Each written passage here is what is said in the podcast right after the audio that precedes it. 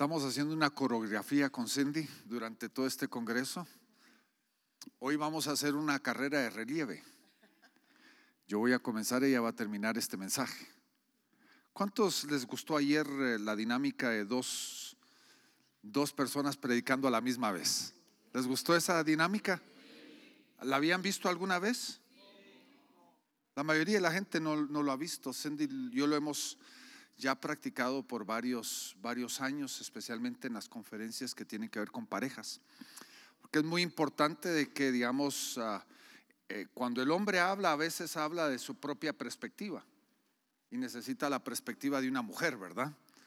Para poder balancear ah, el mensaje y viceversa también, ¿verdad? Hoy vamos a comenzar con una temática que creo que es ah, un poquito diferente. El, lema del Congreso, ¿cuál es? No se vale ver.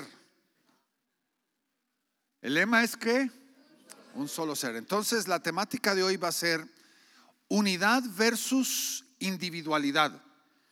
Unidad versus individualidad. Va a ser la temática, la primera de hoy, en la cual vamos a estar tratando de, de analizar cuál es el propósito de Dios, pero a la misma vez cómo podemos nosotros crear una unidad dentro del matrimonio sin perder la individualidad. Cómo poder crear unidad sin perder verdaderamente la individualidad que debería de existir dentro del matrimonio. Cuando nosotros vemos ah, el matrimonio, creo de que la mayoría de nosotros entendemos me recuerdo cuando estaba yo en primer grado primaria en Guatemala, una de las clases o uno de los puntos que a nosotros nos enseñaron es la familia es el fundamento de la sociedad. ¿Cuántos de ustedes aprendieron eso? La familia es el fundamento de la sociedad, pero en, realidad no es así. Es el matrimonio el fundamento de la sociedad. Sin matrimonio no puede haber sociedad es el matrimonio. Y realmente cuando nosotros vemos los ataques culturales que estamos experimentando en la sociedad moderna alrededor del mundo, realmente no es un ataque en contra de la familia, es un ataque en contra del matrimonio. La identidad de género, el divorcio, el homosexualismo, el lesbianismo, el feminismo, el machismo, todo tiene que ver un ataque en contra de qué? Contra el matrimonio. Porque si destruyen el matrimonio, destruyen la sociedad tarde o que temprano. Si pueden cambiar el valor, pueden cambiar la identidad, pueden cambiar el, proceso del matrimonio, van a cambiar toda la cultura, van a cambiar toda la sociedad. Y, y, cuando vemos nosotros las escrituras, ¿cuál fue la primera institución que Dios estableció?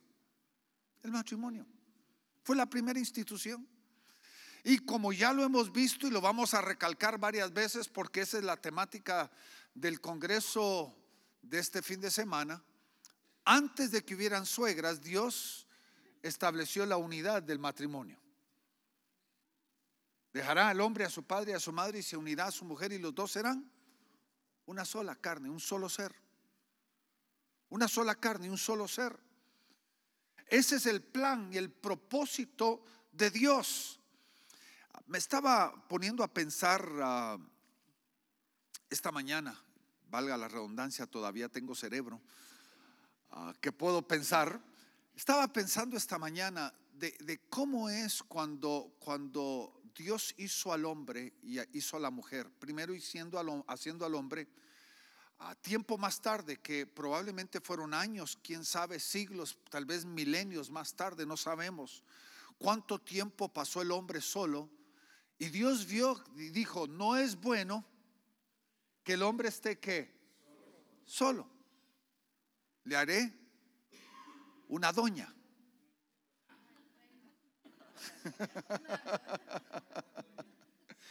Le haré una ayudidónia. Y cuando Dios pone al hombre en un sueño, saca de su costilla a la mujer me puse a pensar, qué interesante que cuando Dios trae a Eva, se la presenta a Adán, Adán reconoce y dice que hueso de mi hueso y carne de mi carne. Ahora, lo que me puse a pensar esta mañana es esto. Somos la misma carne, pero no el mismo espíritu. Porque el ser verdaderamente usted, el espíritu en usted, la creación suprema de Dios, porque el ser humano, el, el espíritu del ser humano es la creación suprema de Dios. ¿Cuándo fue hecho?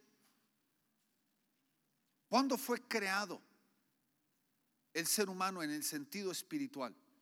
Ustedes deberían de saberlo, este ya es básico. Es la enseñanza del apóstol Antonio, ¿verdad? ¿Cuándo fue creado el ser humano? ¿Cuándo? En la eternidad, en el antes. Esa es una enseñanza del apóstol. En el antes fue creado el ser humano. Y entonces lo que Dios hizo, Dios no hizo a la mujer en el espíritu, la mujer ya había sido creada en el espíritu. Pero tomó carne, hueso del hombre y lo hizo. La hizo a ella. Y por eso él reconoció, ella es carne de mi carne y hueso de mi hueso que nos da a entender de que tiene que haber una unidad, pero a la misma vez tiene que haber una individualidad en todo un sentido real de la palabra. ¿Por qué? Porque somos dos espíritus totalmente distintos, somos dos espíritus individuales. Y el plan y el propósito de Dios siempre ha sido de que podamos alcanzar una unidad sin perder nuestra individualidad. Porque ese es el grave problema. El proceso, como Cindy lo va a tocar al final de, este tiempo, el proceso está cuando hay una, vamos a decir, la relación está enfermiza, es donde perdemos nosotros nuestra individualidad.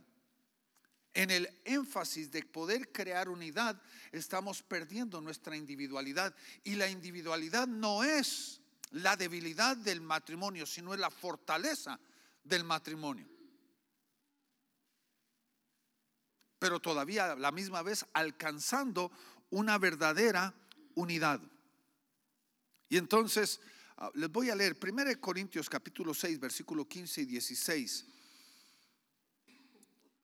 Y, quiero, eh, quite usted eh, el contexto aquí de, de lo que Dios está hablándole nos está hablando a nosotros, pero quiero que vea el, enfoque de lo que Dios está queriendo enseñarnos aquí. Pero que aquí comienza, ¿verdad? No sabéis, note, que vuestros cuerpos son qué? Miembros de Cristo. Quitaré pues los miembros de Cristo y los haré miembros con una ramera de ningún modo. Versículo 16. ¿O no sabéis que el que se une con una ramera es un qué? Cuerpo con ella, porque dice, los dos serán una sola carne. Ahora, la enseñanza no es acerca de, la relación extramarital o la relación fornicaria con una ramera, sino lo que quiero que verdaderamente entendamos es la intención de lo que Dios estableció aquí en 1 Corintios. La verdadera intención de Dios, oiga bien, el misterio es de que nosotros podamos alcanzar una verdadera unidad en una forma verdaderamente tripartita. Primero, debemos de alcanzar una unidad con Dios. No tengo tiempo de meterme, estaríamos saliéndonos del tema, pero usted puede leer, por ejemplo, Juan 14, 15 y 16 y va a entender el misterio de la unidad, donde Jesucristo dice, yo en el Padre, el Padre en mí y nosotros en vosotros. Yo en el Padre, el Padre en mí y nosotros en vosotros y vosotros en mí. Esta es la verdadera unidad. Ahora, ¿qué es lo que Dios nos está queriendo enseñar? Es de que de la misma forma que nosotros deberíamos de estar en Él y Él en nosotros, también nosotros debemos de ser partícipes el uno del otro dentro del matrimonio. ¿Qué? Yo le digo a Cindy, porque como viajo, no tanto como el apóstol Antonio, pero viajo suficiente, cuando, cuando yo estoy ya listo de regresar a casa, yo le recalco a mi esposa de que una dirección, una casa, un edificio no es mi hogar, ella es mi hogar. Porque yo estoy volviendo a ella. Y la palabra a es la integración de la intimidad, la integración de la unidad que debe de existir en un matrimonio, porque ella es mi hogar, no una dirección. Ella es mi hogar. ¿Está entendiendo lo que le estoy diciendo? La unidad. Porque así como Dios es mi hogar, ella es mi hogar y yo soy su hogar. ¿Está entendiendo este misterio? Y esto es lo que Dios nos está enseñando, que cuando nosotros nos salimos del marco, estamos fornicando, estamos adulterando. Y aquí dice de que el que se une a una ramera, un cuerpo, es con ella y está quebrantando el plan y el propósito de Dios, donde, donde Jesús está en el Padre, el Padre en Jesús, y ellos están en nosotros y nosotros estamos en Él de la misma forma que yo debo de estar en ella y ella en mí. Ese es el plan, espiritualmente hablando. Ahora, cuando nosotros pensamos de la unidad dentro del matrimonio, tenemos que entender de que el plan de Dios era crear unidad sin perder lo que nosotros aportamos y traemos al matrimonio. De la misma forma que yo les comenté, Cindy y yo somos de dos culturas diferentes. Usted me mira a mí bien gringo, alto, con casi mis dos metros de altura, colores de ojos azules. Pero en realidad yo soy una persona que me conocen, si me conocerían, yo soy en una forma casi antigringo. Una vez mi esposa, porque yo eh, insultaba a los gringos y una vez mi esposa se me acercó y me dijo, mi amor, ¿no entiendes que yo soy americana? No sé si entienden el, concepto. Y, y nosotros tenemos que entender nuestra cultura, nuestra historia, nuestro pasado, nuestra herencia, es algo que nosotros aportamos al matrimonio. Porque yo no puedo ser la persona que soy en el matrimonio si yo niego mi historial, niego mi pasado, niego mi cultura. La cultura debe de enriquecer el matrimonio. Pero también nosotros tenemos que entender que tampoco podemos negar nuestra personalidad o nuestro temperamento. Naturalmente hay temperamentos que si no están gobernados por el Espíritu de Dios pueden ser destructivos al matrimonio. Tienen que estar gobernados. Pero mi temperamento de dónde vino? ¿Viene porque la cultura me la formó o viene de parte de Dios? Es un regalo de Dios para mi vida. Le estoy haciendo una pregunta que necesitamos responderla. ¿De dónde viene? No, no, no, no. Eso sería sociología. Que nosotros somos la influencia de la sociedad. No, mi temperamento y mi personalidad vino porque Dios me la dio pudiéramos ponerlo dentro del marco de los cuatro temperamentos, el colérico, el sanguíneo, el flemático y el melancólico, nosotros tenemos que entender de que aunque nosotros digamos de que los opuestos se atraen, el temperamento de Cindy y el mío son complementarios. Y fueron dados por Dios para que yo pueda ser la persona que Dios me llamó a ser. Soy único en el mundo, soy individual en el mundo. ¿Por qué tengo que negar lo que yo soy y perder lo que yo soy para poder llegar a un matrimonio? Y sería injusto que yo matara el temperamento de Cindy. Sería injusto que yo destruyera su personalidad para que ella pudiera ser parte de un matrimonio. ¿Estamos comprendiendo lo que le digo? También tenemos que entender de que nuestras habilidades y nuestros dones de dónde vienen? De Dios. Y son parte del, vamos a decir, los recursos, son parte de la dinámica, son parte del beneficio que Dios quiere darle a todo matrimonio. Yo le mencioné que Sandy es la mujer más talentosa que yo he conocido en el mundo. A nivel de, de, todo, ella puede coser, cocinar, ella puede pintar, ella puede cantar, puede una mujer increíblemente talentosa. Que yo aborrezca esa área de su vida sería negar quién ella es. Porque los talentos fueron no solamente dados para ella, los talentos que ella tiene fueron regalo de Dios para mi vida. Porque si somos una sola carne, ella, Dios le dio a ella talentos que para mí son también un regalo de Dios para mi vida. Estamos entendiendo, yo los gozo todos los días, cada vez que ella cocina. Una comida increíblemente deliciosísima. Ese, ese talento, ¿quién está beneficiándolo? Yo.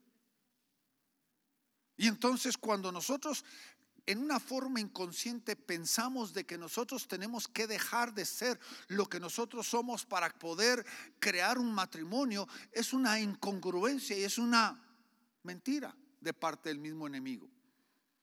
Sabemos de que hay cosas en la vida de la otra persona que no están dominadas, ni controladas, ni sujetas al Espíritu Santo, que necesitan estar sujetas que si no están dominadas por el Espíritu Santo pueden proveer o vamos a decir traer cierta destrucción al matrimonio. La unidad no es robarle a la otra persona la gracia que la persona es. La unidad no debe de sufrir quitándole a la otra persona lo que Dios creó a la persona para hacer. Mucho más una de las responsabilidades de todo matrimonio, de todo matrimonio, es poder ayudar a la otra persona a convertirse en todo lo que Dios la llamó a hacer.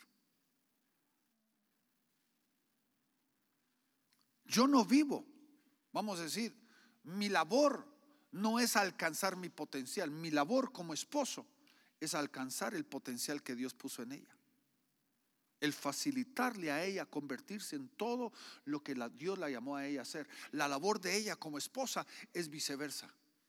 El no alcanzar su potencial, sino el ayudarme a mí a alcanzar el potencial que Dios puso dentro de mi vida. Y para que eso pueda suceder, entonces yo tengo que entender de que todos los talentos y toda la habilidad y todo el llamado y todos los dones y todo y su personalidad son parte del regalo que Dios puso en ella y mi labor es potencializar, mi labor es ayudar, mi labor es abrirle camino para que ella se pueda convertir en la persona que Dios la llamó a ella a ser. Ahora, un pensamiento machista es la ayuda idónea, ella es la que me va a servir para que yo pueda convertirme en todo lo que Dios me llamó a mí ser. Ese es el pensamiento machista, ¿sí o no? Ella está aquí para ayudarme. Pero el pensamiento verdaderamente divino es, Dios me puso en la vida de ella para que yo la pueda ayudar a ella a convertirse en todo lo que Dios la llamó a ella a ser. Y cuando eso, ese pensamiento llega a mi vida, entonces verdaderamente puedo llegar a una verdadera unidad, porque yo no estoy aquí para convertirme en éxito, yo estoy aquí en este matrimonio para convertirla a ella en éxito. Para facilitarle a ella el éxito en su vida. ¿Está entendiendo lo que le digo? Porque los dones y las habilidades y los talentos y el llamado y la personalidad y, la cultura y la gracia y la experiencia y la historia, todo es parte de un proceso que Dios ha permitido para poder hacer del matrimonio un éxito. Aún las cosas difíciles. Porque creo que creemos de que todo obra para bien, ¿sí o no? ¿Qué significa eso? Dios aún permite cosas difíciles en nuestro pasado, no para estorbar el éxito del matrimonio, sino para que el matrimonio pueda alcanzar el éxito. Aún las cosas difíciles son parte del proceso de la predeterminación de Dios para nuestras vidas, para poder alcanzar ese verdadero éxito en nuestra propia vida.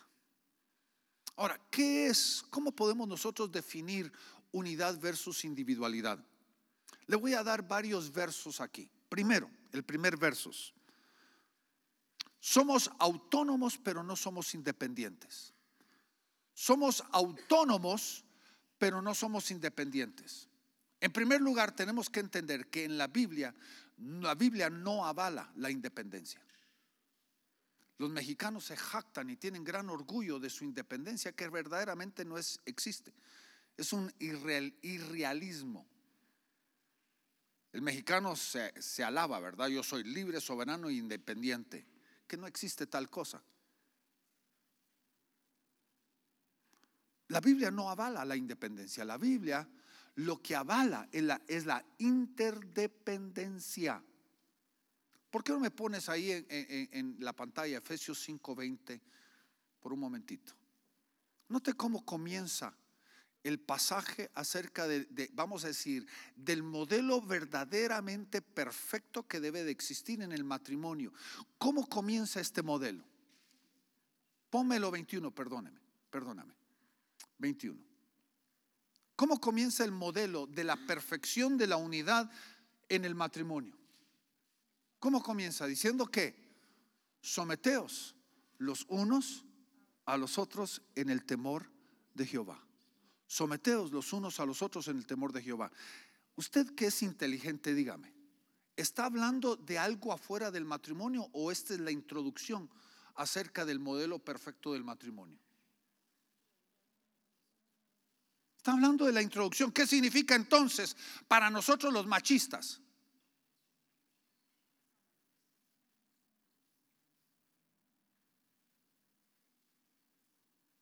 Quiero yo alcanzar una verdadera unidad en mi matrimonio, yo tengo que aprender a qué? Someterme a mi mujer al mismo nivel que ella se somete a mí. Porque no hay una independencia, sino hay una qué? Interdependencia. Ahora, no puede haber interdependencia si no hay autonomía. Porque yo no dejo de ser Darío y ella no deja de ser Cindy. La interdependencia solo puede funcionar, y Cindy va a hablar acerca de eso, solo puede funcionar cuando verdaderamente yo entiendo de que yo no puedo dejar de ser Darío y ella no puede dejar de ser Cindy para poder alcanzar la verdadera unidad. Porque somos autónomos, pero no somos independientes, somos interdependientes. ¿Estamos comprendiendo lo que le digo? Someteos los unos a los otros.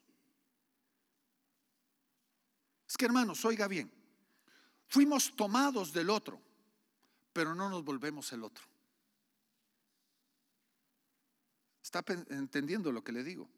Fuimos tomados del otro, pero no dejamos, no nos volvemos el otro. Eva fue tomada de Adán, pero no se volvió Adán. Ella era Eva y él era Adán. Aunque ella fue tomada de Adán, no era Adán, era Eva. Está, entendiendo el concepto que le quiero eh, eh, que, usted entienda en la base doctrinal en este concepto. Porque carne de mi carne y hueso de mi hueso no naturalmente define singularidad, sino define del hecho de que aunque somos dos personas totalmente diferentes, podemos alcanzar una verdadera unidad. Somos autónomos. La clave de la felicidad en el matrimonio, este es otro tema, pero sí se lo tiro aquí para que usted lo piense. La clave de la verdadera unidad es de que yo puedo, y de la verdadera felicidad es de que yo he aprendido a ser feliz en mí mismo. Yo no necesito a Cindy para ser feliz. Si yo no puedo ser feliz en mí mismo, no puedo hacerla a ella feliz. Entonces, yo tengo que alcanzar autonomía en mi vida, donde yo puedo vivir sin ella. Y aunque parezca romántico decirlo, escribirle a mi amor, a, Cindy decirle mi amor, no puedo vivir sin ti, es romántico, es, una, es romanticismo. Pero en la realidad yo debería de poder vivir sin ella, porque soy autónomo. Pero escojo vivir con ella. He tomado la decisión de vivir con ella, aunque puedo vivir sin ella. ¿Estamos entendiendo el concepto de la autonomía aquí? Porque es irrisorio pensar de que dos personas no pueden vivir el uno sin el otro. No fue el plan y el propósito de Dios. Aunque Adán podía vivir solo, dijo, no es bueno que el hombre esté solo. Le haré ayuda idónea. No dejaron de ser autónomos, aunque se volvieron interdependientes. Mi felicidad tiene que estar encontrada en mí mismo, no en ella. Porque si yo no puedo encontrar la felicidad en mi propia vida, entonces hay una situación, vamos a decirla, contraria al plan y propósito de Dios. La segunda, somos unidos, pero no somos uniformes. Somos unidos, pero no somos uniformes. ¿Qué significa eso? ¿Cuántos de ustedes han oído después de tantos años que las parejas empiezan a parecerse? Uno dice, ay, ¿cómo se parecen ahora ellos, verdad? Después de 40 años de, de casados, ahora se parecen. No, no dejaron sus facciones físicas por, asimilarse a la otra persona, sino ahora empiezan a actuar de cierta forma, a hablar de cierta manera, de hacer, de gustarle las mismas cosas. Ahí es donde empiezan a aparecerse. ¿Por qué con el año, con los años, pudiéramos decir, empezamos ya a una, vamos a decir, a una relación de, de comunión, una relación de conexión, donde empezamos a que nos gustan las mismas cosas, que nos gustan hacer las mismas cosas, hasta, pudiéramos decir ciertos gestos empiezan a aparecerse. Ahí es donde viene la unidad, sin dejar de ser singulares. ¿Por qué? Porque la unidad no es perder la uniformidad o no alcanzar esa uniformidad. Ya no tenemos que vestirnos iguales, no somos cuates, no somos gemelos, no somos siameses. ¿Está entendiendo el concepto? Pobre Carolina si tuviera que crecer barba, ¿verdad? Para parecerse a Pablo.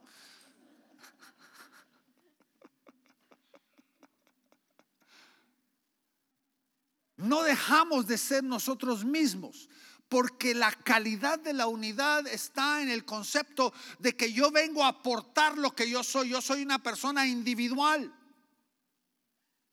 pero he escogido que en algunas áreas de mi vida voy a morir a mí mismo para poder alcanzar esa unidad. He escogido ceder ciertas cosas para poder alcanzar una verdadera unidad. Cosas como el egocentrismo. Cosas como el individualismo en mi propia vida.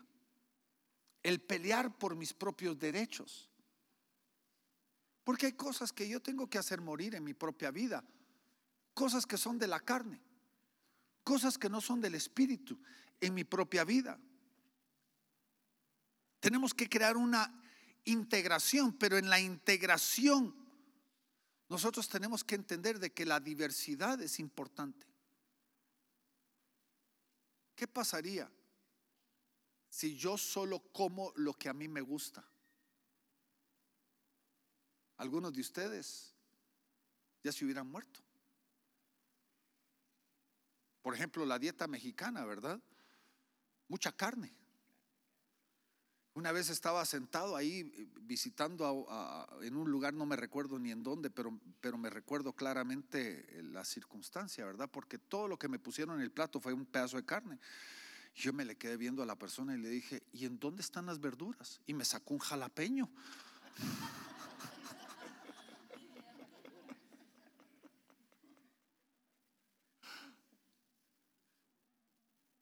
Si no hay diversidad, no vamos a tener el sabor de la vida.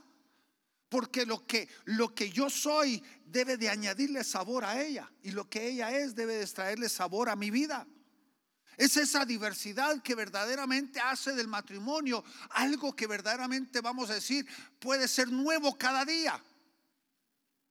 Sin perder lo que yo soy para crear esa unidad. Es que hermanos, nosotros no tenemos que pensar igual. La pluralidad a veces en nuestra forma de pensar es nuestra fortaleza, es bueno, porque trae diferentes perspectivas a los diferentes dilemas de la vida. Cuando un esposo le dice a la esposa es que cállate, es que estás mal, tu opinión no importa, aunque se lo diga verbalmente o se lo diga inconscientemente, está perdiendo verdaderamente el valor de la unidad. Porque la unidad no está basado en el hecho de que tú tienes que pensar igual que yo. Tienes que dejar de ser tú misma para volverte yo.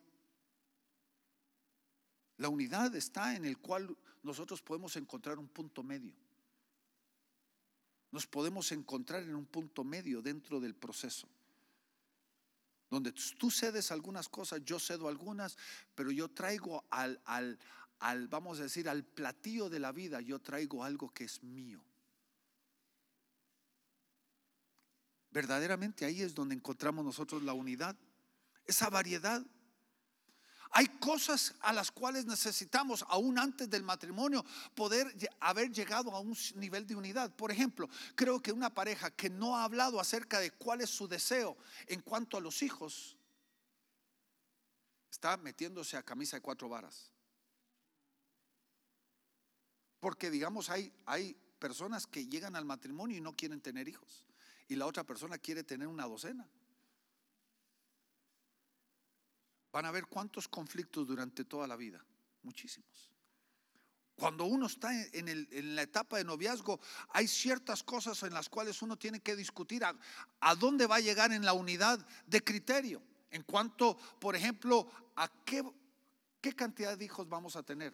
O segundo, ¿Qué tipo de fe es la que vamos a seguir? Porque la Biblia dice, no os unáis en yugo desigual con los incrédulos.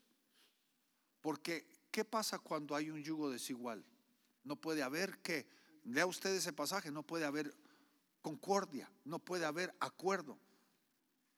Porque va a haber división de criterio en cuanto a algunas cosas que son fundamentales.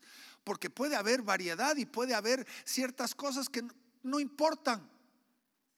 Por ejemplo, hay cosas que a mí no me importan. Mi esposa decide unilateralmente ciertas cosas. Por ejemplo, el color de las paredes de la casa, ella decide, yo pinto.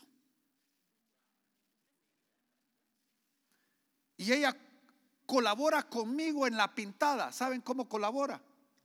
ella se para y dice, aquí te falta, allá te falta, allá cometiste un error. Esa es su participación en la pintada de la casa. Ella decide los colores, porque para mí, en primer lugar, yo soy neófito. Para mí, cuando, si yo hubiera sido Dios, yo hubiera creado cinco o seis colores en toda la creación y ahí se hubiera acabado la cosa. Yo soy muy práctico. Pero para una mujer, ¿cuántos colores de azul hay? Para mí hay un solo color azul, una sola definición de azul y se acabó. Pero, pero por eso yo digo, ahí es donde yo en la diversidad, ¿verdad? Ella trae a nuestro matrimonio su diversidad y me hace más rico como persona. ¿Me está, me está entendiendo? Y cuando ella verdaderamente tiene esa calidad, ¿para qué voy a opinar yo? ¿Me está entendiendo? Cuando ella viene y me dice, mira, este es el color que vamos a pintar la pared, todo lo que yo digo, a la orden, mi coronel. Lo que usted diga, mi comandante. Usted dígame cuándo y yo lo hago. Porque no hay razón del por qué crear una contienda sobre cosas que son secundarias. Pero hay cosas que verdaderamente son primarias donde desde el principio tenemos que andar en unidad. Cantidad de hijos, la manera que vamos a disciplinar los hijos, en qué forma vamos a crear los hijos en la fe. ¿Me comprende? Por eso cuando se casa un católico con un evangélico o con un mormón o aún dentro de, ese pensamiento, ¿a qué iglesia vamos a ir? Son parte del proceso de la unidad que debe de existir dentro de un matrimonio. Creo que hay cosas que no podemos nosotros crear eso, aún la manera que vamos a manejar las finanzas. Porque imagínese usted en el contexto de la cultura moderna, ¿cómo vamos a manejar las finanzas? ¿Tu dinero, mi dinero o nuestro dinero? Porque no puede haber una verdadera unidad cuando es tu dinero y mi dinero. Y yo conozco a mujeres bien, vamos a decir, bien Vamos, ¿cuál es la palabra? Abusadas. Bien abusadas. No por no llamarlas abusivas, abusadas. Que ella trabaja a tiempo completo y el marido trabaja a tiempo completo, pero el dinero del marido es para pagar todas las cuentas. Ella se queda con todo su salario. Es mi dinero. Para mí me parece, desde la perspectiva varonil, me parece una incongruencia. De la misma forma que me parecería cuando el marido gana y le da a la esposa centavitos por pura gotera. Aquí está lo de la semana. Aquí te lo voy a dar, pero hasta el último peso, mira, contadito. Lo que él está diciendo es que este es mi dinero y yo te voy a dar de mi dinero. No es nuestro. Y cuando hay ese pensamiento de los dos lados, no hay una verdadera unidad. ¿Está comprendiendo lo que le digo? Porque en la pregunta de a quién le pertenece el dinero, ¿a quién le pertenece? Porque yo le voy a decir, yo le voy a confesar, por muchos años mi pensamiento era bien machista, mi pensamiento era muy varonil. Yo manejaba las finanzas de la casa y, yo hacía un buen trabajo manejando las finanzas y, y, hacía un trabajo excelente con la administración de las finanzas, pero llegué a un día en el cual tuve una revelación que yo amaba más el dinero que a mi mujer.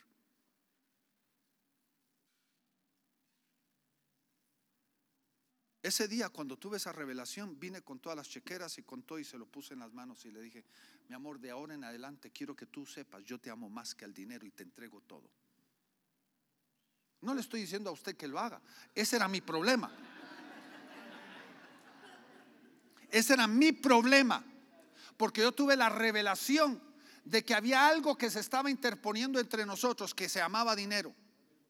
Porque yo amaba el dinero más que a ella. ¿Estamos entendiendo lo que le estoy diciendo? Yo tuve que mostrarle a ella que la amaba más a ella que el dinero. ¿Me, me entiende? ¿Cómo vamos a manejar el dinero? Eso puede traer desunidad, desunión, división dentro del contexto de la familia. Porque si tenemos dinero separados, no puede haber unidad. No significa de que, digamos, dentro del presupuesto, vamos a decir un caso que, trabajamos los dos a tiempo completo y tenemos tres cuentas. Tenemos una cuenta mancomunada del hogar, tenemos una cuenta a nombre de Darío y una cuenta a nombre de Cindy. Yo no tengo ningún problema con eso. Entonces, cuando Cindy saca su salario, ella toma de sus gastos personales del mes, el resto lo pone en la cuenta mancomunada. Darío saca de su salario sus propios gastos del mes y el resto lo pone en la cuenta mancomunada para que no tengamos que venir, mi amor, fíjate que necesito 100 pesos para gasolina ahorita, ¿verdad? Ni ella tenga que hacer lo mismo. Para mantener las cosas en orden, no hay ningún problema con eso. Pero al fin y al cabo, lo que ella tiene en su cuenta es mío y lo que yo tengo en la mía también le pertenece a ella. Porque no es mi dinero ni es tu dinero, es nuestro dinero. Porque recuerde, la fuente de la provisión viene de un solo punto y el final tiene que ser un solo punto. Aunque los chorros puedan ser diferentes. Está, entendiendo el concepto espiritual. La fuente es una y el destino es uno.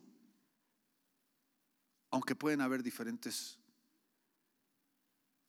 procesos para que haya verdadera unidad.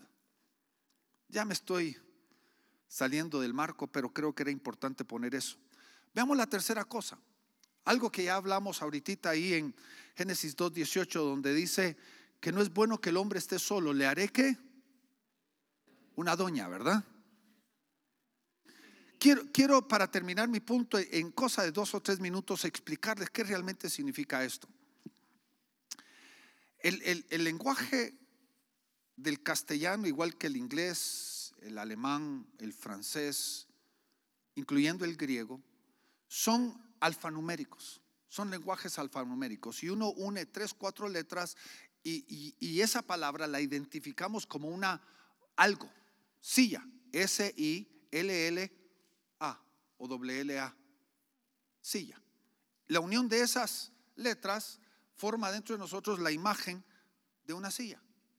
En el, en el, hebreo es totalmente diferente. En el hebreo no es alfanumérico, sino básicamente nos está pintando una imagen.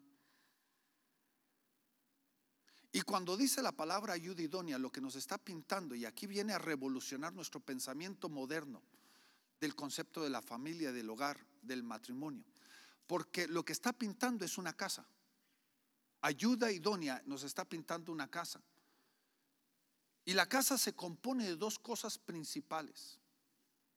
Una casa se compone de paredes y de techo. Dos cosas principales, paredes y techo. Y cuando Dios le dice al hombre, te haré que ayuda idónea, le está diciendo, tú eres esto, pero sin el otro no puedes convertirte en lo que Dios te ha llamado a ser. En este caso le está diciendo al hombre, tú eres el techo, y a la esposa le está diciendo, tú eres las paredes. Ahora, la pregunta del millón es esta. ¿Qué es un techo sin paredes y qué es unas paredes sin techo? ¿Puede volverse una casa? No. Lo que nos define a la palabra ayuda idónea es una palabra muy, muy importante, la palabra complemento. En un mundo donde los roles y los papeles del matrimonio se están constantemente distorsionando, donde el feminismo y el machismo distorsiona el entendimiento del verdadero rol y papel que existe, que Dios diseñó para el hombre y para la mujer. Esto viene a romper ese esquema. El feminismo, por ejemplo, al principio, hace, vamos a decir, 40, 50 años, el feminismo decía, bueno, vamos a pelear por los derechos de la mujer. Hoy, el feminismo no es pelear por los derechos, el feminismo verdaderamente es para destruir al hombre es anti-varonil. Ya no solamente quiero mis derechos, quiero los derechos del otro. Ahora no solamente quiero mis derechos, sino quiero que también me den los derechos del otro. Ese es el feminismo moderno.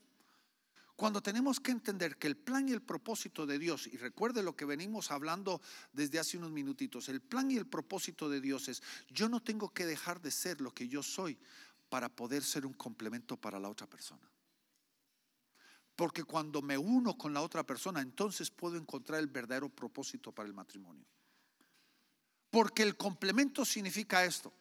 Mi fortaleza complementa la debilidad de ella. Y su fortaleza complementa mi debilidad. Y cuando entonces soy débil, puedo encontrar ser fuerte. Porque en la unidad, la fortaleza de ella me hace a mí fuerte.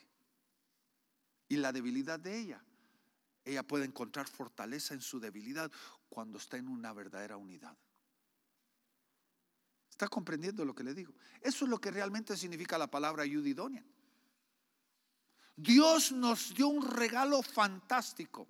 A mí, ese regalo se llama Cindy. ¿Por qué? Porque donde ella es fuerte, yo soy débil. Y donde yo soy débil, ella es fuerte. Y cuando nos estamos en verdadera unidad, somos invencibles. Porque nuestra debilidad fue cubierta por la fortaleza del otro. No hay nada imposible para nosotros. No hay nada que se pueda interponer en nuestro camino. Porque la verdadera unidad crea verdadera fortaleza. Pero para poder alcanzar esa verdadera unidad, yo tengo que entender mi lugar, mi papel y mi rol dentro del matrimonio. Yo no puedo estar queriendo ser pared, porque la Biblia lo dice, ¿verdad? ¿Cómo puede, vamos a decir, una mano decirle al ojo, no te necesito? Yo tengo que entender de que Dios me hizo a mí lo que Él me hizo. Y cuando yo me paro, yo camino, yo hago lo que Dios me llamó a hacer a mí, en mi rol como, primero como esposo, segundo como padre. Cuando yo me gozo en hacer lo que Dios me diseñó a mí hacer y la dejo a ella hacer lo que Dios la diseñó a ella hacer. Y nos unimos, vamos a encontrar verdadero éxito en nuestro caminar. Amén. Amén. ¿Cuántos estamos aprendiendo? Cuando se habla de la unidad, Muchas veces pensamos en la palabra, o cuando pensamos en el matrimonio, pensamos en la palabra amor, ¿no es así? Y creemos, bueno, que el amor es suficiente. El amor es lo único que se necesita en el matrimonio. Incluso el amor es la esencia de lo que, es Dios, que Dios mismo es. Necesitamos el amor de Dios. Pero ¿cuántos creen que el amor es lo único que necesitamos como matrimonio? Ese enamoramiento de novios. ¿Verdad que de novios a veces pensamos que podemos vivir de puro amor? Ni pensamos cómo vamos a pagar las cuentas y cómo vamos a vivir. Pensamos que, ay, estamos enamorados, es lo único que importa. Y ya no vemos nada más. Pero el amor no es suficiente para que el matrimonio funcione. Necesitamos otros ingredientes. Por eso estamos haciendo este seminario, estamos aquí, porque hay otros ingredientes. Y cuando falta esos ingredientes, porque el amor humano, no estoy hablando del amor de Dios, el amor humano la emoción del amor, tarde que temprano se puede perder. La emoción. El amor verdadero de Dios no se acaba. Por eso es que tenemos que amar con el amor de Dios. Pero el amor no es suficiente, necesitamos otros ingredientes. Eh, entonces necesitamos también aprender de que somos personas libres, no somos, eh, ¿cómo era la palabra que usaste? Autónomos pero sí somos personas libres y hay un balance entre la libertad y la responsabilidad. ¿Cuántos disfrutan de la libertad como seres humanos, como personas? ¿Cuántos creen que Dios nos ha hecho para ser personas libres? Amén. Dios nos llamó a ser personas libres, pero también no podemos tener libertad sin responsabilidad. Así también es con nuestra fe. Dios nos hace libres y nos llama a caminar en libertad, pero también tenemos que tener responsabilidad. Entonces, cuando hay dos personas que están libres para estar en desacuerdo, entonces somos libres para amar. Si nosotros no damos a nuestra pareja la libertad de estar en desacuerdo o estar ser diferente, ser un ser diferente, lo que acaba de hablar mi esposo, tampoco somos libres para amar. ¿Por qué creen ustedes que Dios nos hizo libres para escoger si lo voy a obedecer o no lo voy a obedecer. Si yo escojo una relación con Dios o no lo escojo. Dios se tomó el riesgo de decir, ¿sabes qué? Yo amo tanto a la humanidad que les voy a dar libre albedrío. Les voy a dar la libertad de decidir amarme. Porque Dios no quiere amor a las fuerzas. ¿A cuántos de nosotros queremos amor a las fuerzas? Entonces en, el matrimonio tampoco funciona el amor a las fuerzas. Y eso es lo que muchas veces queremos lograr, que me amen a las fuerzas, porque lo que necesito es llenar ese vacío de amor. Entonces queremos que nos hagan, que nos queremos obligar que nos amen a las fuerzas. Em, y cuando las personas juntos son responsables para hacer lo que es mejor para el matrimonio, entonces el amor puede crecer. Ambos hacemos lo que es mejor y lo que conviene, no solamente a uno mismo, sino que lo que conviene al matrimonio. Eh, entonces la libertad, el grado de libertad que hay en nuestro matrimonio depende también del grado de que nosotros asumimos nuestras responsabilidades. Eh, pero las deficiencias entre lo que es la libertad y cada uno asumir su responsabilidad puede crear mucha dificultad y caos en el matrimonio. Eh, cada uno tenemos roles y tenemos responsabilidades como esposo y como esposa y vamos a hablar de eso más tardecito. Yo con las mujeres y Darío con los hombres. Cada uno tenemos un rol en el matrimonio. Y cuando soy responsable en cumplir mi rol en el matrimonio, de hacer mi parte, puede causar caos en el matrimonio. Al igual que cuando eh, demando libertad sin también cumplir con mi rol, puede provocar caos en el matrimonio. Tenemos que, tienen que ir mano en mano. Es ser responsable cada uno en cumplir con lo suyo y cuidar el matrimonio ambos y también disfrutar de la libertad. Eh, pero no libertinaje, estoy hablando de libertad. No, no podemos amar a otros si no hay amor personal. En Mateo 22, 39 dice, amarás a tu prójimo como a ti mismo. Amarás al Señor tu Dios con todo su corazón y su alma y su mente. Y amarás a tu prójimo como a ti misma. Eh, yo creo que, pues pensándolo bien, conociendo muchos matrimonios que inician ya de jovencitos como muchos de nosotros, ¿cuántas personas se casan sin un amor propio? Sin realmente el poder tener una estima saludable delante de Dios y entender que somos amadas en Dios. Cuando hay eh, Cuando uno no ama a sí mismo, nunca ha aprendido a cuidar de sí, sí misma. Yo crecí en un ambiente muy disfuncional, donde hubo abuso sexual, abuso emocional, en medio de alcoholismo y tanto, tantas traumas. Eh, nunca aprendí también a amarme a mí misma, así como Dios me ama, y tener una, un sentir saludable de quién soy en Dios. Entonces es importante eh, amar a uno mismo y entender el amor que, que Dios tiene para uno.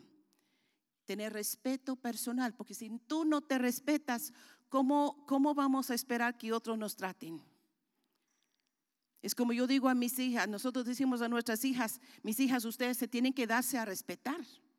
Decimos a los jóvenes también, tienen que darse a respetar, porque si ellos no se respetan, tampoco otros los van a respetar. Entonces ellos tienen que aprender a tener este sentimiento saludable de respeto, autorrespeto, porque son, somos criaturas de Dios. Amén.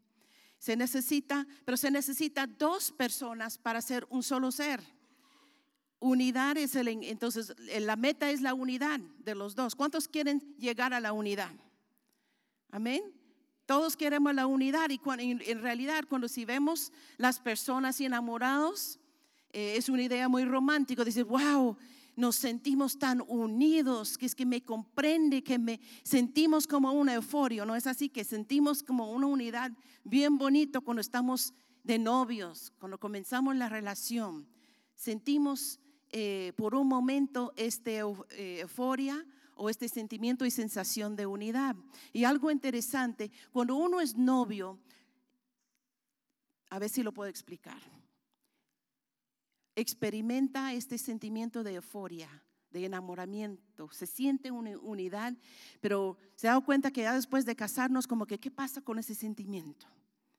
Cuando uno es novio, abandona muchas veces sus, ¿cuál es la palabra? Prohibiciones, eh, sus o sea que yo estoy bajando los muros, estoy bajando, eh, eh, ¿cómo se llama? Mi autoprotección. Me estoy me está volviendo vulnerable, me estoy enamorando y no me estoy autoprotegiendo. Estoy entregando 100% con alguien.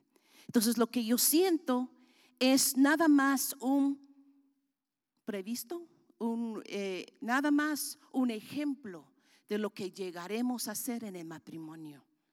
Es una probadita de lo que vendrá, vendremos a hacer en, pareja, pero ya de casados, ese, nos sirvió para atraernos, somos atraídos el uno por el otro, abandonamos eh, nos inseguridades, nos entregamos por completo cuando nos enamoramos, pero nos casamos y ¿qué comenzamos a hacer?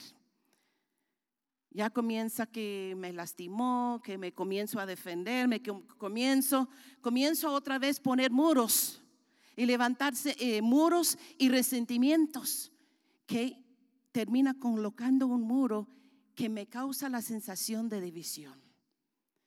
Entonces, cuando nosotros podemos llegar nuevamente a esa sanidad de esa entrega que antes experimentamos, entonces podemos sentir la unidad. Y la unidad en el matrimonio no se produce de la nada.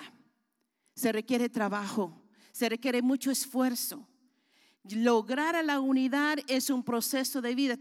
Lo que nosotros te estamos dando aquí en estos días, estas enseñanzas son de 37 años de experiencias. 37 años, yo diría pues muchos de ellos en sufrimientos pero también en victorias, porque tenemos al Señor Jesucristo. Amén. Entonces, eh, es la meta de todos enamorados llegar a esa unidad. Este es nuestro anhelo. Y en realidad la unidad no es una fantasía, es la intención de Dios, es la voluntad de Dios de que nosotros podemos disfrutar esa unidad así como el Padre es uno con su Hijo Jesucristo. Incluso en el, en el huerto de Getsemaní, cuando Jesucristo oró, su última oración al Padre fue, Señor, mi gloria yo les he dado a ellos para que sean uno, como tú y yo somos uno. Sea que hermanos, si lo piensas bien, Dios nos ha dado su gloria a nosotros, sus hijos, que es un instrumento para poder llegar a ser uno. Imagínense, tenemos la gloria de Dios que nos capacita para poder llegar a esa unidad. Entonces nada nos puede vencer, ¿no es así? No hay excusa para hoy en día un matrimonio cristiano tener que llegar al divorcio. Lo que pasa es que a veces el enemigo nos ciega, nos pone ciegos ante los, los provisiones que Dios nos ha dado para caminar en victoria. Dios ya dio todo lo que tú y yo necesitamos para tener matrimonios de éxito. Amén. Él nos ha dado poder, nos ha dado su gloria, nos ha dado los dones del Espíritu, nos ha dado su guianza la obra del Espíritu Santo. Entonces, desde el principio en el Edén, Dios decidió que no era bueno que el hombre estuviera solo y él estableció, como dije, que le hizo una doña, ¿verdad? Le hizo la mujer y doña y estableció la unidad.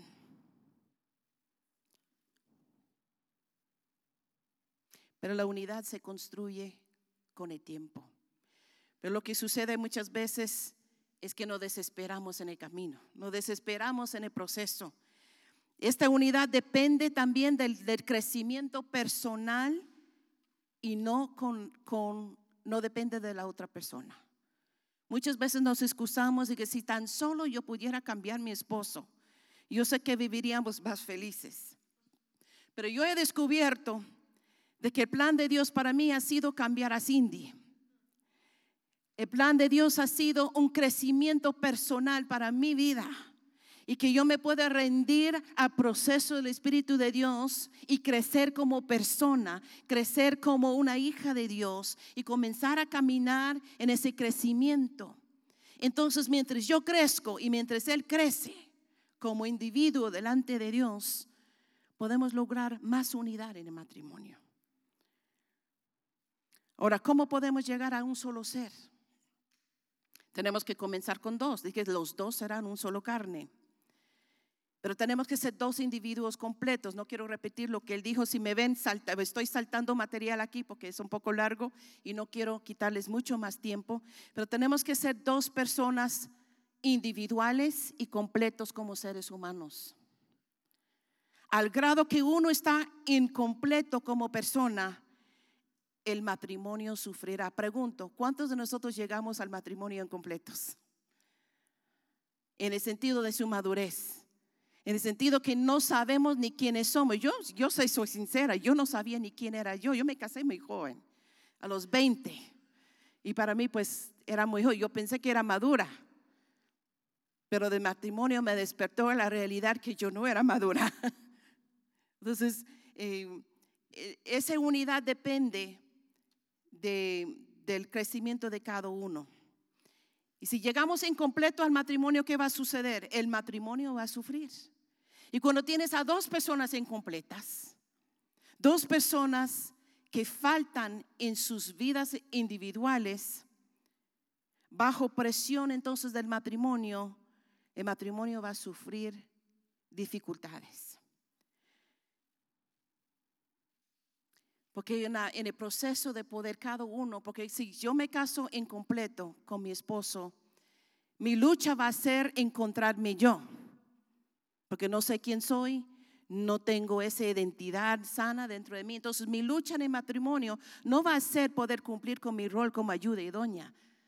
Bendecir a mi esposo y ayudarlo a llegar a hacer todo lo que Dios quiere para él. Ni, ni la prioridad de él va a ser bíblicamente lo que debe de ser de, de levantarme a mí también y ayudarme a mí a encontrar en el Señor todos los planes y propósitos de Dios. Pero si somos dos personas incompletas, nuestra lucha ya no va a ser como deberíamos de ser, de complementarnos, va a ser una lucha constante del llenar mi yo, de ser completa, de encontrar mi identidad, porque no me casé con esa identidad, no me casé conociendo quién soy. Entonces se vuelve el matrimonio una lucha por cada individuo jalando por su parte, queriendo encontrar eh, su identidad. ¿Cuántas veces nosotros nos casamos pidiendo que el matrimonio nos haga completos? ¿Se ha escuchado el término la, mi mitad de la naranja? Y de jovencita yo entendía, bueno, yo soy incompleta, necesito un esposo para que yo sea completo. Entonces, pues sentimos, ay, necesito mi otra mitad de la naranja. Y andamos viendo si encontramos por algún lado la mitad de la naranja que me va a hacer feliz, que me va a llenar, que va a completar mi vida para que yo pueda sentirme entero.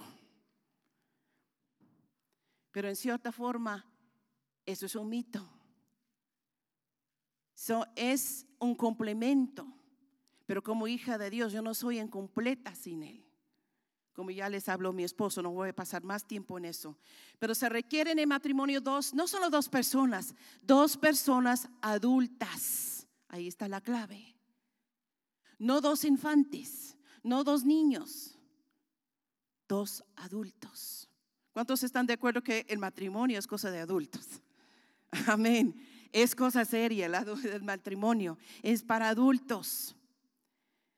Entonces ambos debemos de tener elementos individuales, cada uno de ser adulto. Yo necesito tener elementos de ser una persona adulta y Darío necesita un elementos en su vida de ser adulto. ¿Qué quiero decir con ser adulto? ¿Qué pensamos cuando pensamos en la palabra adulto? Una persona responsable de su vida, una persona responsable con sus responsabilidades, con sus quehaceres, pero también un adulto es una persona que se toman y asuman la responsabilidad de sus decisiones. Si yo tomo una mala decisión, yo no voy a culpar a Darío por una decisión mala que yo tomé. Si yo tengo un mal día y emocionalmente yo me siento frustrada, me siento enojada y comienzo a gritar a medio mundo en la casa, yo no voy a echar mi enojo, no voy a echar culpa, por tu culpa estoy enojada, por tu culpa entonces incluso el pecado le echamos culpa a la pareja.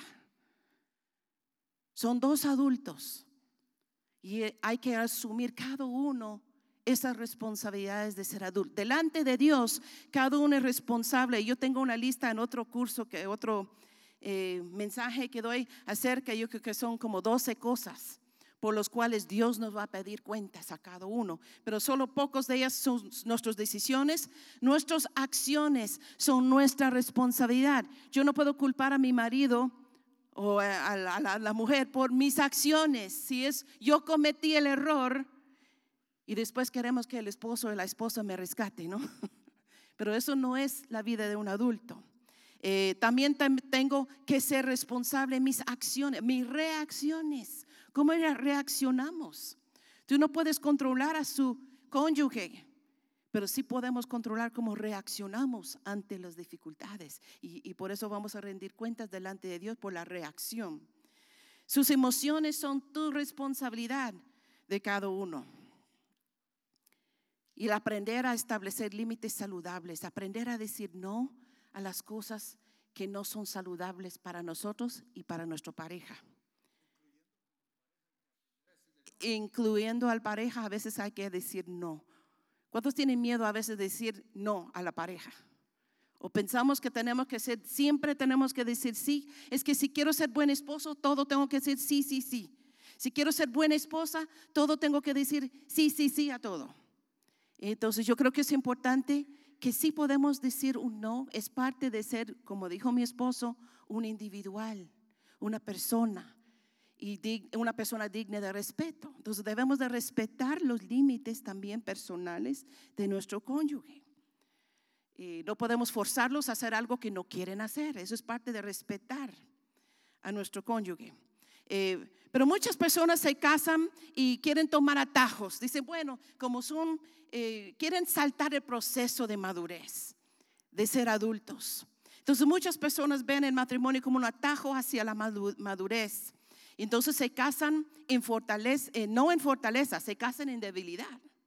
Porque ven, ay, por ahí veo, en esa persona veo todo lo que a mí, yo no poseo, todo lo que yo no tengo. Entonces voy a casarme con ellos para poder sentir que, tengo eso, como con, de vacíos.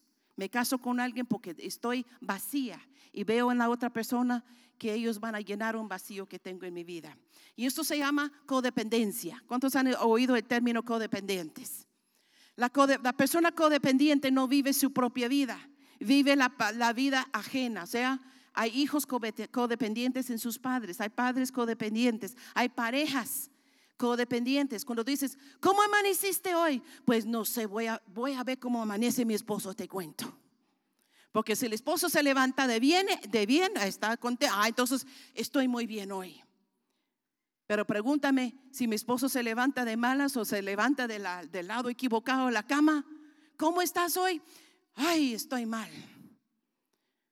¿Me entienden? Eso es codependencia y eso no es la voluntad de Dios. La voluntad de Dios es que cada uno seamos dueños de nuestras propias emociones, nuestra propia experiencia con Él. No tengo que dejarme arruinar mi día solo porque mi pareja amaneció de malas. Amén. Entonces, eh, hay que permitir que mi cónyuge sea ellos mismos. Mi esposo ya les habló acerca de esto.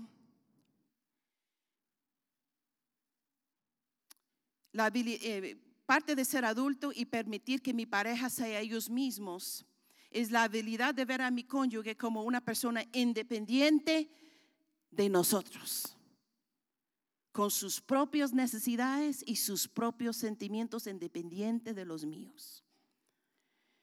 Ellos no existen solamente para llenar mis necesidades. Esto es como piensa un niño pequeño. El niñito pequeño no piensa en su madre como un ser que tiene sus propias necesidades el niño solo quiere y demanda. Ese es el pensamiento de un niño pequeño. Y está bien, es aceptable para un niño chiquito, pero no es aceptable ya en la vida de un adulto.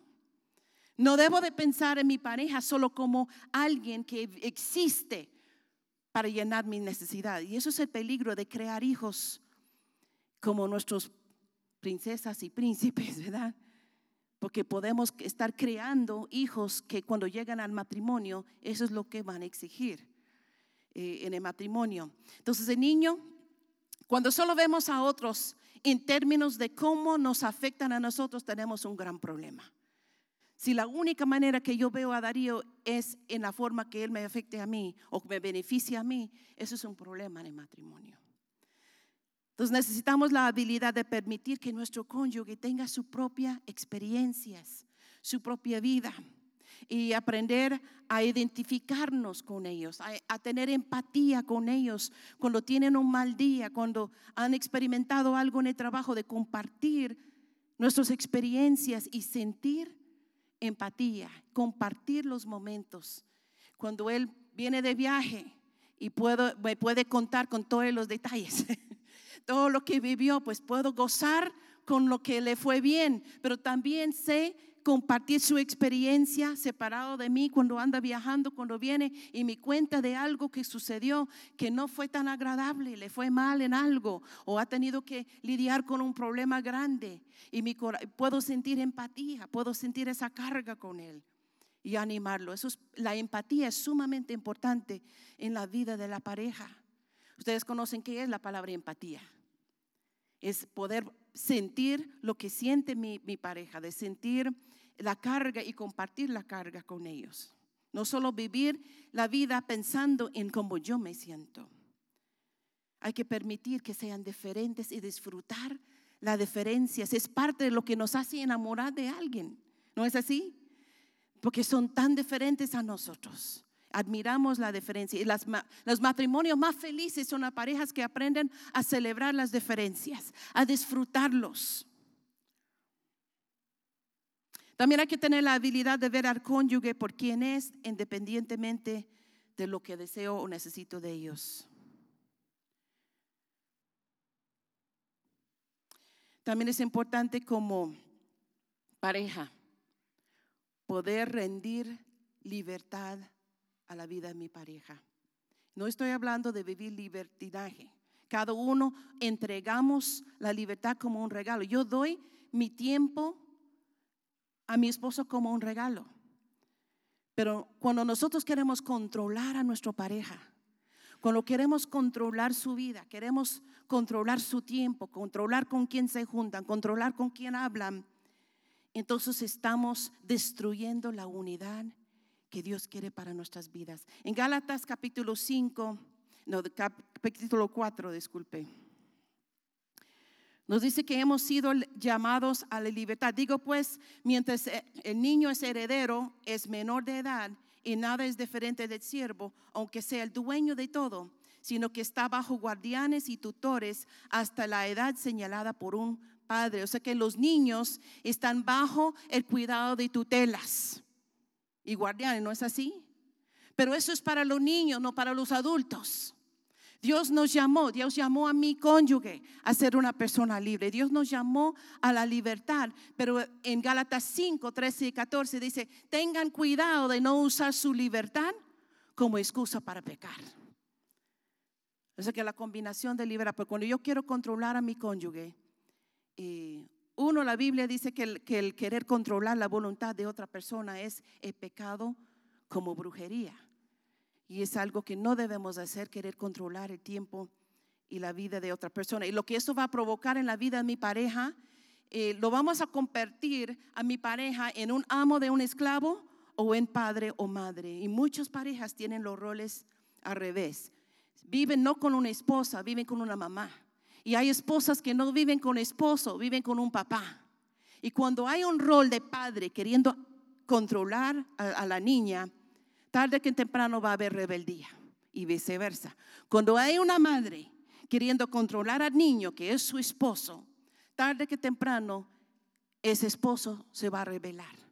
Puede ser una rebeldía interna de corazón o puede ser una rebeldía externa y vemos el caso de, de infidelidades y tantas cosas más, y descuido y abandono del hogar porque se quieren escapar del control. Dios no nos hizo para ser controlados, ni para controlar a nuestro cónyuge. Entonces, mucho cuidado con querer tomar el rol de Dios en la vida de nuestro cónyuge, porque solo Dios tiene derecho de controlarlos. Amén.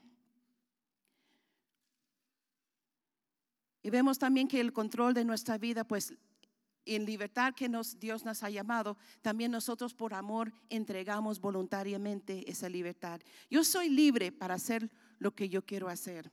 Darío es libre cuando yo eh, como pareja y le doy libertad, él no podría llenar el llamado de Dios para su vida si yo fuera una mujer controladora. Si yo no le diera como regalo esa libertad que él necesita para volar y para viajar y estar en tantos lugares aparte de mí. Si yo no lo suelto no doy su libertad para realizarse como hombre en su trabajo y tener éxito en la vida, le estoy quitando el poder llegar a todo su potencial. Yo entonces yo le doy la, esa libertad es un regalo. Amén. Y eso lo entregamos porque viene a través de la confianza y eso vamos a hablar dentro de un ratito de la confianza. Pero yo conozco a, parejas jóvenes. Había un caso de una pareja joven que entraron al instituto bíblico, él quería estudiar, quería servir a Dios, pero la, pues diría niña, porque eran muy jovencitos, ella venía con muchas traumas, entonces no quería soltarlo. Le tocaba ir al fin de semana a ministrar solo por tres días, que a mí no me parece nada. Pues tres días a ministrar en un pueblo por ahí, no lo quería soltar.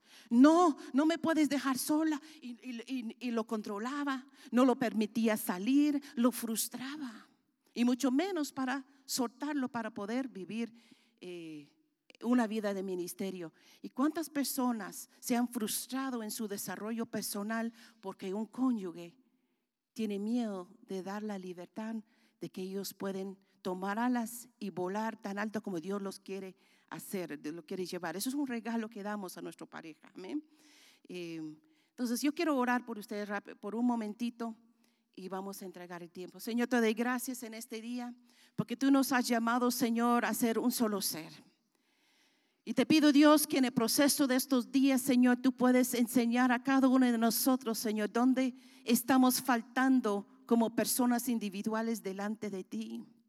Queremos hacernos responsables cada uno, Señor, de nosotros mismas. Arrepentirnos por nuestros propios males. Tomar responsabilidad, Señor, por mis actitudes, mis emociones, sin culpar al otro, Señor.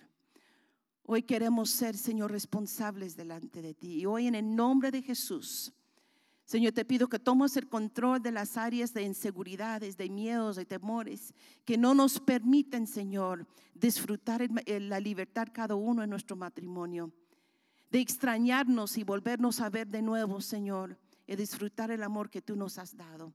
En el nombre de Jesús te damos gracias. Amén.